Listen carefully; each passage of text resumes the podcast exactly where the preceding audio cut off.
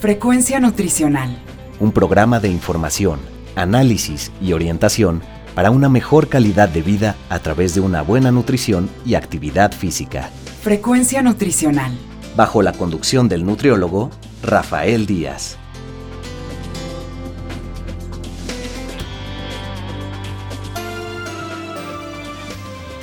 Hola amigos y amigas, les saluda Rafael Díaz García, ya estamos en su programa Frecuencia Nutricional, un programa de la Universidad Autónoma Metropolitana Unidad Xochimilco para Guam Radio 94.1 FM.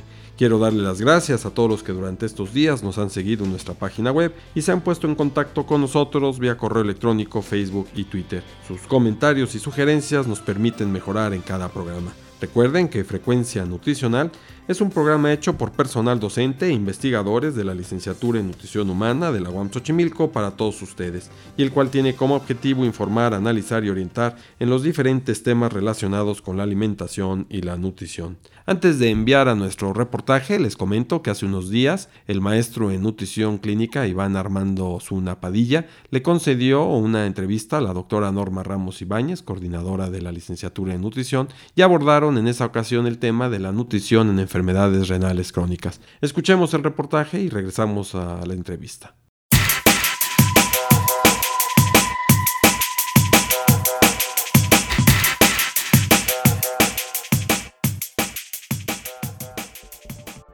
¿Sabes qué es la enfermedad renal crónica?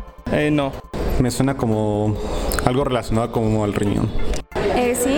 La afectación al riñón y bueno, en caso de que no se llegue a tratar con tiempo, puede provocar eh, daños severos, eh, afectando principalmente, así que el riñón como tal, al dejar de funcionar, empieza a haber una insuficiencia renal.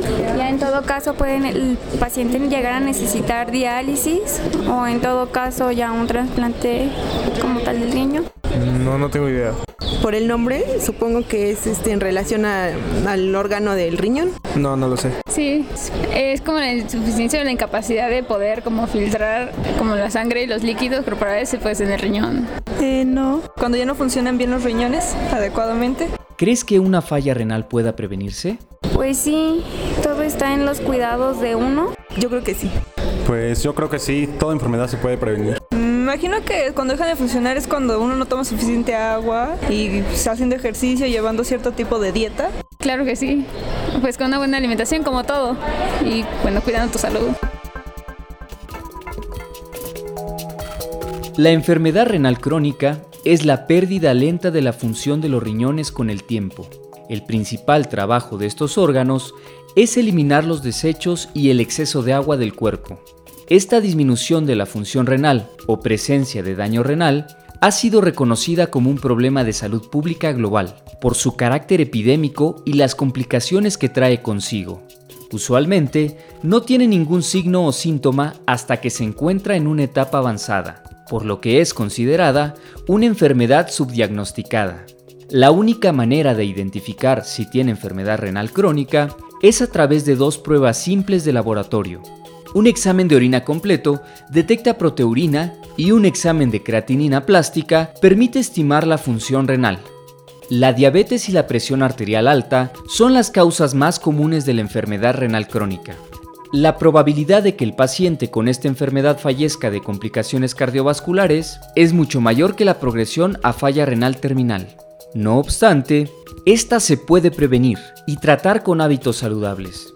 En el abordaje del tratamiento deben considerarse la participación de un equipo multidisciplinario de profesionales de la salud, es decir, médicos, nutriólogos, enfermeras, trabajadores sociales, acondicionadores físicos y psicólogos, centrados todos en los cuidados de los pacientes.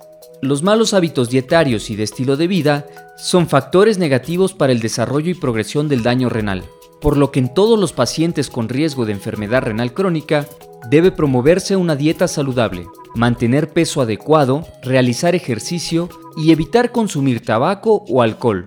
Motivar y apoyar el autocuidado de los pacientes es un componente clave, pues permite mejorar los resultados de salud, incluyendo la calidad de vida, adherencia al tratamiento, así como el control metabólico.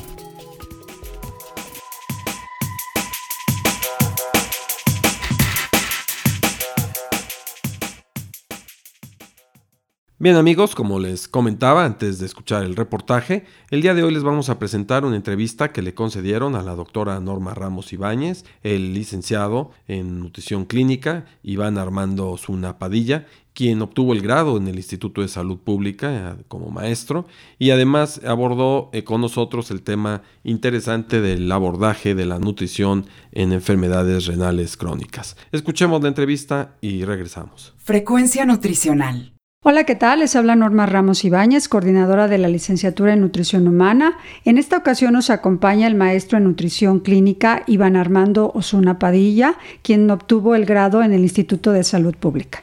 El tema que nos va a hablar es sobre abordaje de nutrición en la enfermedad renal crónica. Bienvenido, Iván. Hola, buenas tardes. Agradezco mucho la invitación a la licenciada Norma Ramos y le envío un cordial saludo a toda la audiencia que escucha esta respetable emisión. ¿Nos podrías decir cuál es el impacto de la enfermedad crónica en el estado nutricional de los pacientes?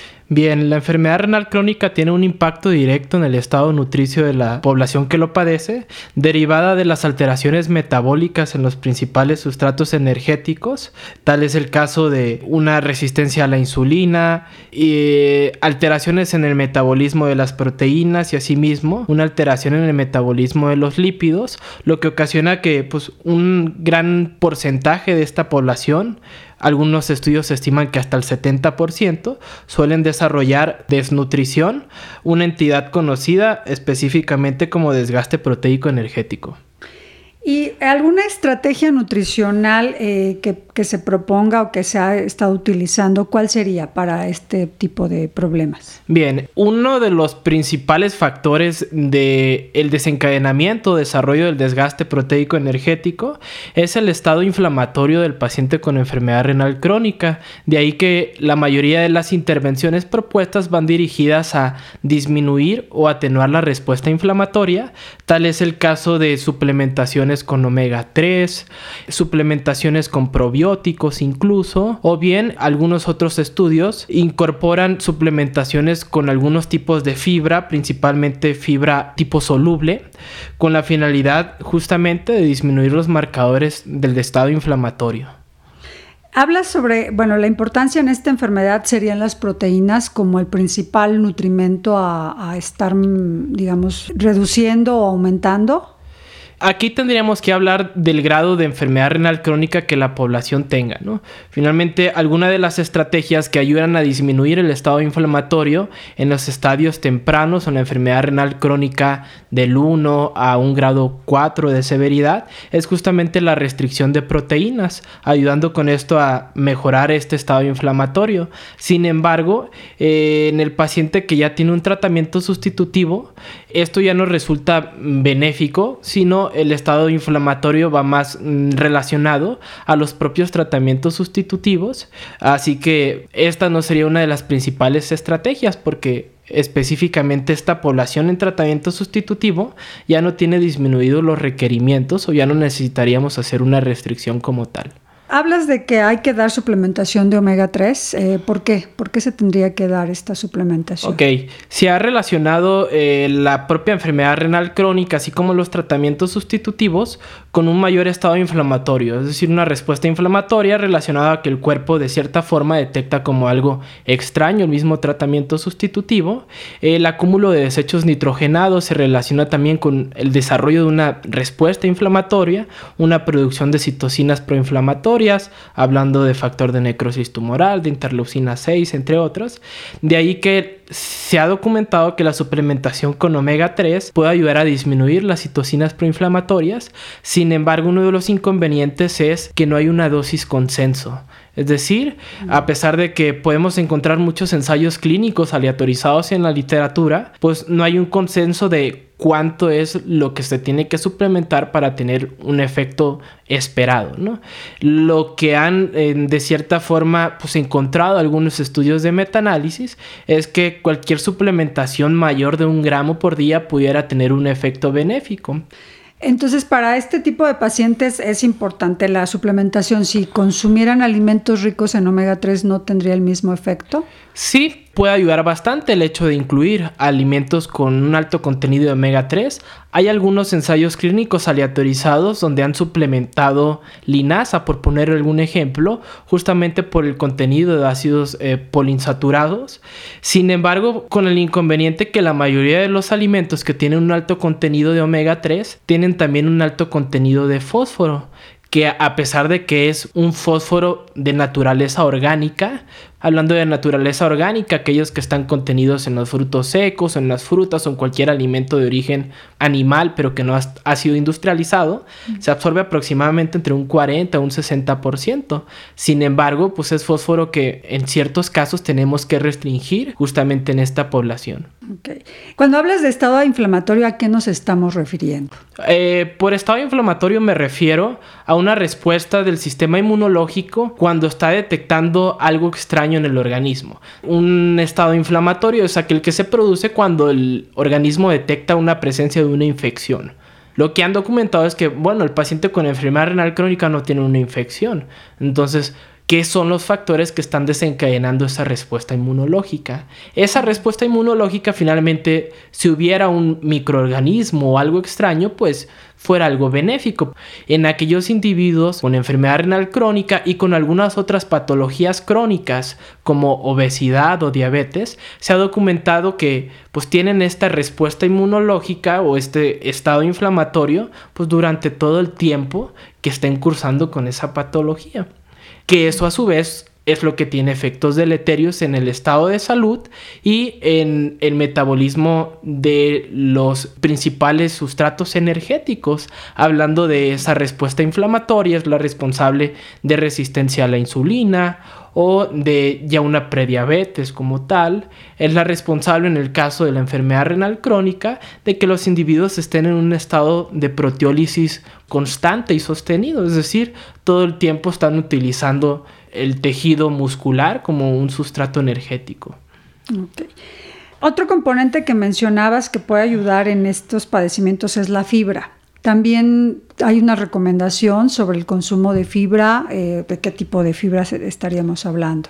Bien, aquí hay algunos estudios de corte que han documentado que el paciente con enfermedad renal crónica tiene un consumo promedio de 14 gramos de fibra al día, muy por debajo de las ingestas diarias recomendadas, donde sabemos que pues, cualquier individuo, independientemente de la patología, debe de consumir de 14 gramos por cada mil calorías que consuma, o bien un promedio de 25 a 35. Lo que se ha documentado en esta población es que podría tener muchos beneficios al asegurar el consumo de la ingesta diaria recomendada por lo menos de 28 gramos al día. Y la mayoría de los estudios eh, de cohorte han documentado una menor mortalidad en la población que tiene un consumo adecuado de fibra justamente, específicamente con enfermedad renal crónica. ¿Y sería de 28 gramos? Exacto. Aquí lo que han documentado específicamente es que tras evaluar la ingesta de fibra del paciente y una vez que lo evalúas, por ejemplo, si está consumiendo 15 gramos de fibra de tipo soluble únicamente, si tú logras que consuma 10 gramos más, por poner un ejemplo, disminuye en un 33% la mortalidad.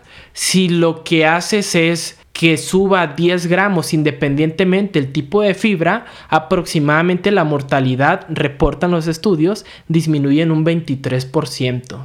¿Y, eh, qué alimentos, por ejemplo, se recomendaría? como tal o hay alguna pastilla que tenga este tipo de fibra? Bien, la mayoría de los ensayos clínicos justamente suplementan, ¿no? En los casos de algunos de ellos, lo que suplementan es inulina de agave, que han documentado que tiene efectos bastante buenos. Algunos otros han suplementado psyllium plantagum así como tal, pero lo importante sería justamente pues intentar que sea de, una fibra de tipo proveniente de los alimentos, algo natural, con el inconveniente que, bueno, tenemos que hacer eh, restricciones en potasio y esto a veces complica un poco las cosas, pero por lo general con cuatro frutas que se pudieran incluir en los planes de alimentación y cuatro verduras por igual, pudiéramos alcanzar pues, de una forma bastante representativa estas recomendaciones internacionales. Okay. O sea, sería un, digamos, fácil de lograr esta recomendación. Exacto, pero pues de ahí la importancia de nosotros como profesionales de la nutrición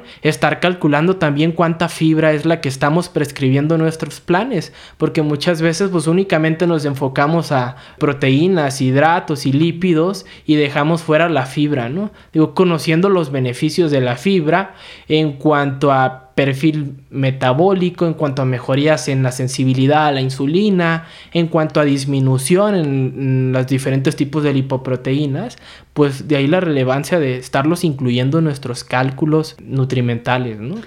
Y por ejemplo, todas estas recomendaciones que nos has hablado sobre suplementación de omega 3, de probióticos, de fibra, ¿se va a mantener siempre en los diferentes estadios que hablabas de la enfermedad renal? ¿O, eh, cambia? Por ejemplo, en estas cuestiones de la fibra, ahí sí la recomendación es independientemente el grado de severidad que tenga el paciente. En el caso de las proteínas, pues sí nos tendríamos que basar en algunos otros aspectos, principalmente en la tasa de filtrado glomerular del paciente. Eh, por tasa de filtrado glomerular me refiero a pues qué funcionalidad es la que tiene el riñón actualmente. Y en el caso de los hidratos de carbono y de los lípidos, aquí nos tendríamos que enfocar en el perfil metabólico que tiene mi paciente en este momento. Hablando de si mi paciente tiene una resistencia a la insulina, probablemente, o ya está en un estado de prediabetes o de diabetes como tal, pues tal vez no voy a ser de cierta forma tan permisivo en las recomendaciones de hidratos, es decir, no me iría a estas recomendaciones internacionales de 50 al 60%, sino pues tendría que valorar la viabilidad o, los posibles beneficios de dietas bajas en hidratos de carbono, entendiendo por dietas bajas en hidratos de carbono aquellas que proporcionan 45% de hidratos aproximadamente. En cuanto a los lípidos, aquí tendría que de nueva cuenta evaluar el perfil de lípidos séricos de mi paciente, aunque si bien la Asociación Americana del Corazón nos recomienda un patrón de alimentación con las características de la dieta mediterránea, cuyo contenido de lípidos es aproximadamente de un 35 hasta un 39%, documentan algunas literaturas. Pues no es necesariamente porque restrinja lípidos va a mejorar más el perfil de lípidos de mi paciente, sino lo que tendría que cuidar es, como lo hacen en el patrón mediterráneo, tipo de o el perfil de ácidos grasos, principalmente de ácidos grasos poliinsaturados. Y este tipo de dieta que nos comentas, digamos, ya en el costo para un paciente es más alto que, digamos, una persona que no tenga este tipo de enfermedad o es más económica. ¿Cómo lo consideras? Mm. Creo yo que aquí depende de las herramientas que tenemos nosotros como profesionales de la nutrición, justamente para adecuar o regionalizar a las posibilidades de adquisición de alimentos de nuestros pacientes, ¿no? Si bien, por ejemplo, hablando de dieta mediterránea, ellos proponen pues un consumo moderado de frutos secos, hablando de nueces, almendras y avellanas, que es principalmente lo que consumen los países de la cuenca del Mediterráneo, pues finalmente en México no son tan fáciles de adquirir, pero bien lo podríamos regionalizar con algunas otras pues cuestiones que tenemos a nuestro alcance, ¿no? Semillas de calabaza o de girasol, cuyo contenido nutrimental se asemeja mucho a justamente a, estas recomendaciones que hacen a nivel internacional. Pues el maestro Osuna también es autor de un libro que se llama Proceso de cuidado nutricional en la enfermedad renal crónica y nos gustaría saber por qué la inquietud de hacer este manual. Bien, la idea del manual surge a partir de mis estudios de posgrado. Tuve la oportunidad de hacer la maestría en nutrición clínica en el Instituto Nacional de Salud Pública y eh, mi caso de titulación era justamente el abordaje nutricional en una población con hemodiálisis. Sin embargo, pues me enfrenté a una limitante que es hay muy, poca literatura escrita en español Existen en la literatura varias guías de abordaje nutricional, están en inglés. Lo que me tuve que dar a la tarea es pues hacer algunas traducciones, entre otras cuestiones. Posteriormente tuve la oportunidad de impartir una unidad didáctica de nutrición en enfermedades renales y pues justamente me enfrenté a la misma limitante, ¿no? Tendría que hacer finalmente pues un compilado de todas las guías para poder darles información relevante y actual a los alumnos, de ahí que pues me di a la tarea de hacer pues un compilado, un, un documento que pudiéramos consultar los profesionales de la nutrición para conocer cuáles son las propuestas de intervención de las diferentes guías y específicamente de las más actuales, ¿no? Entonces, ¿va dirigido a nutriólogos o en general profesionales de la salud? Va dirigida a los nutriólogos, porque finalmente nos habla acerca de todo el proceso de cuidado nutricional. ¿no? El proceso de cuidado nutricional es una estrategia de acción propuesta por la Academia de Nutrición y Dietética de Estados Unidos, donde nos propone que antes de llegar a una intervención realicemos una serie de cuatro pasos con nuestros pacientes. Evaluemos el estado nutricional. La finalidad es llevar de la mano al profesional de cómo debe hacer, ir haciendo la evaluación sin embargo, pues sí se necesitan de muchas habilidades que únicamente el profesionista de la nutrición tiene para poder llegar a una evaluación correcta, ¿no? ¿Y de qué contenidos tiene el manual? ¿Nos podrías decir brevemente? Bien, el manual consta de cuatro capítulos. El primero de los capítulos es una descripción breve de la fisiología renal. El segundo de los capítulos es hablar ya específicamente de la enfermedad renal crónica, cuáles son los criterios diagnósticos, qué es lo que pasa en el organismo durante la enfermedad renal crónica. El tercero de los capítulos nos habla acerca de las implicaciones nutricionales de la enfermedad renal crónica, qué pasa en el metabolismo de los hidratos de carbono, qué pasa en el metabolismo de las proteínas, de los lípidos y qué pasa incluso en la microbiota intestinal. Una descripción acerca de este síndrome que les comentaba, el síndrome de desgaste proteico energético, para terminar en el capítulo 4 con el proceso de cuidado nutricional como tal, entrando con la evaluación del estado nutricional, que evaluar en los antropométricos, en los bioquímicos, en los clínicos, en los dietéticos, cuáles son los principales diagnósticos nutricionales que esta población suele desarrollar o presentar, cuáles son las posibles intervenciones nutricionales, hablando de estrategias educativas o estrategias de terapia médico-nutricia o de prescripciones de dieta como tal, para finalmente terminar con el tema de qué es lo que debe monitorear como profesional de la nutrición y algunas nuevas estrategias de abordaje, específicamente probióticos, nutrición enteral, fibra y algunos antioxidantes. Ah, pues muy completo el manual. En el aspecto que tú decías de qué es lo que tiene que cuidar más el nutriólogo ya cuando está en una etapa de seguimiento del paciente, ¿cuáles serían esos aspectos de seguimiento? Híjole, es que realmente la evaluación o el monitoreo es una de las cosas más complejas eh, en esta población. Hablando de algunos factores antropométricos, evaluar en el paciente que ya tiene terapias sustitutivas, la ganancia de peso interdialítica, es decir, qué tanto está ganando mi paciente entre una sesión y otra de hemodiálisis, aquellos que tienen este tratamiento, porque finalmente nos habla tanto de consumo de alimentos como de consumo de líquidos. O sea, aquí estamos hablando que ganen peso o que pierdan peso. Eh, hay estándares establecidos, ¿no? Algunas guías nos proponen que ganen de un 4 a un 4.5% de su peso entre una sesión y otra. Esto por la cuestión de si ganan más de 4.5%, estamos hablando que el paciente puede tener un consumo excesivo de líquidos y va a ser mucho menos posible que el paciente al final de su sesión queden en un peso seco, es decir, no van a lograr el equipo de médicos sacarle todo el exceso de líquidos que acumuló de una sesión a otra. Y aquellos que ganan muy poco, menos del 4%, pues hablamos de que tienen un consumo inadecuado, es decir, que consumieron muy pocos líquidos justamente, que esto se relaciona con algunas otras cuestiones más derivadas propiamente de la deshidratación. ¿Qué otro aspecto se tendría que cuidar aparte del peso? Es importante evaluar la musculatura tomando en cuenta de las alteraciones en el metabolismo de las proteínas.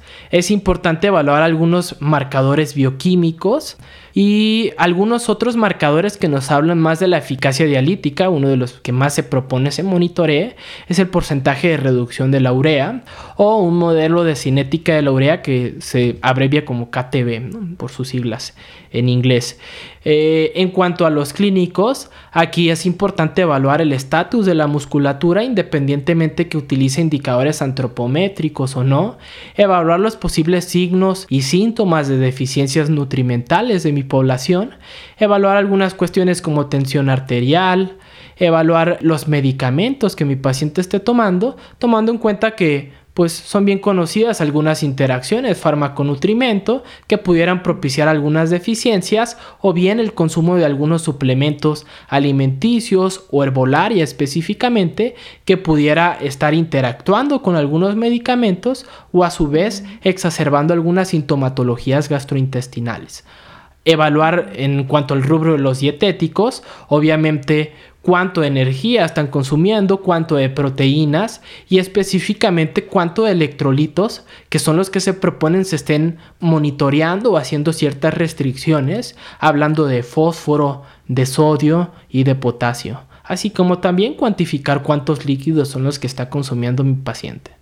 Pues son varios elementos. Sí, que hay exactamente. Que tomar en cuenta, es algo complejo. Digo, es una evaluación bastante completa la que debemos de hacer antes de poder estar emitiendo un diagnóstico y estar implementando o prescribiendo un plan de alimentación. Bueno, y en tu experiencia eh, con estas personas que padecen una enfermedad renal, ¿Tú consideras que hay una adherencia al tratamiento? Porque este siempre ha sido un problema de que pueden estar calculando perfectamente un plan de alimentación, pero después nos encontramos de que la persona no sigue el, el tratamiento. O sea, tú en tu experiencia, ¿cómo ves que estas personas sí lo siguen? Eh, lo llevan controlado o realmente ves que hay mucha diferencia entre una evaluación y otra? Esa es una realidad, ¿no? La adherencia a los tratamientos nutricionales a veces está muy mermada justamente en los pacientes con patologías crónicas, ya no hablando de enfermedad renal crónica, sino en cualquier patología, porque finalmente pues saben que no se van a curar, ¿no? De cierta manera. De ahí la importancia justamente de implementar intervenciones de tipo personales o personalizadas. No todos los pacientes deberían de recibir las mismas intervenciones. No todos los pacientes están preparados para iniciar cambios en el estilo de vida. En mi experiencia he tenido buenos resultados con los pacientes, pero de ahí la necesidad de en nuestra consulta implementar algunas estrategias de cambio conductual justamente para ir pues acompañando de la mano al paciente, eh, hacerle entrar en un estado de mayor concientización respecto a la importancia de la alimentación. La mayoría de los pacientes pues ni siquiera toman en cuenta o tienen claro cuál es la relevancia de la dieta en su estado de salud en general, ¿no? Entonces, empezando por eso, quizás lo más conveniente sería empezar con estrategias de tipo educativas, ¿no? Concientización antes de implementar terapias médicos nutricias ya específicas, ¿no? Hablando de un plan de alimentación. Sí, sobre todo porque puede ser que este tipo de dieta sea restricción en muchos alimentos, ¿no? Y eso también es un golpe de que yo comía antes esto y ahora tengo que dejarlo. Exactamente. Algunos ensayos clínicos, bueno, a mí en lo personal me apasiona mucho todo lo que tiene que ver con la nutrición basada en evidencias o toda la medicina basada en evidencias, ¿no? Por eso siempre hablo de ensayos clínicos o estudios de determinado tipo. Hay varios ensayos clínicos donde lo que han hecho es aleatorizar a la población y a unos les dan únicamente una sesión educativa, un programa educativo en cuanto a nutrición y a otros los dejan con un suplemento nutricio sin haber recibido el programa educativo, ¿no? Lo que han documentado aquí es que Obviamente los conocimientos en nutrición mejoran mucho en las poblaciones que reciben el programa, pero también mejora mucho el, estado nutricional como tal, hablando del peso seco, por poner algún ejemplo, y algunos otros estudios documentan mejorías en las proteínas totales y en albúmina en aquellas poblaciones que sin recibir un tratamiento médico nutricio, es decir, una dieta como tal, eh, logran realizar algunos cambios en su estilo de vida que se mejora mucho su estado nutricio como tal. Estos son pequeñas acciones, como dices tú, de manera individual, no generalizar. Exactamente. Entonces, en algunos casos, la realidad es que la población supera incluso a los profesionales de la nutrición, hablando del recurso humano, ¿no? Es decir, en algunos hospitales pueden recibir a 100 pacientes y nada más hay un nutriólogo, ¿no? Entonces ahí se vuelve muy complejo justamente la implementación de dietas en específico, de planes alimenticios. Este tipo de estrategias pudiera dar muy buenos resultados.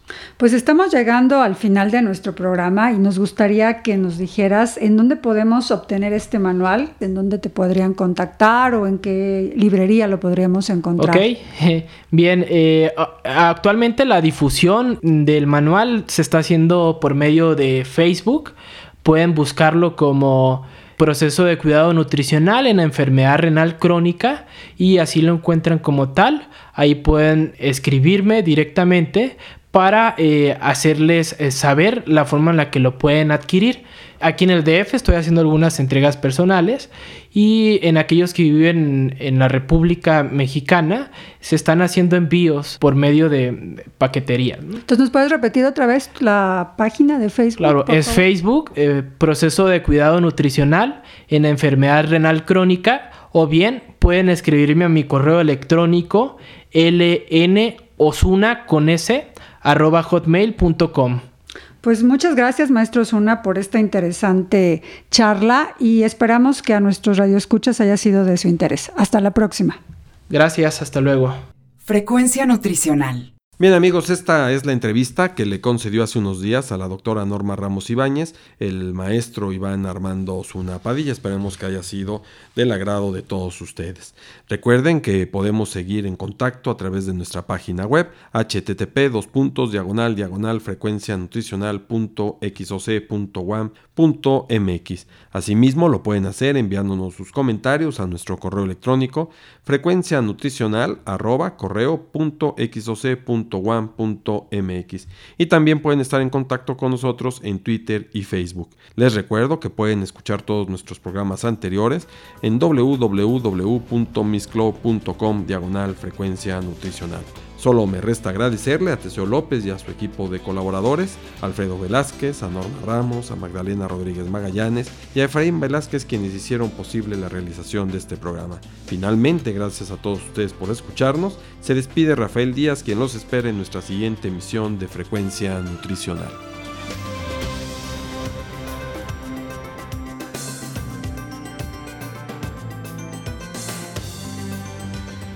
Frecuencia Nutricional un programa de información, análisis y orientación para una mejor calidad de vida a través de una buena nutrición y actividad física. Frecuencia Nutricional. Una producción de la Unidad Xochimilco para Guam Radio 94.1 FM.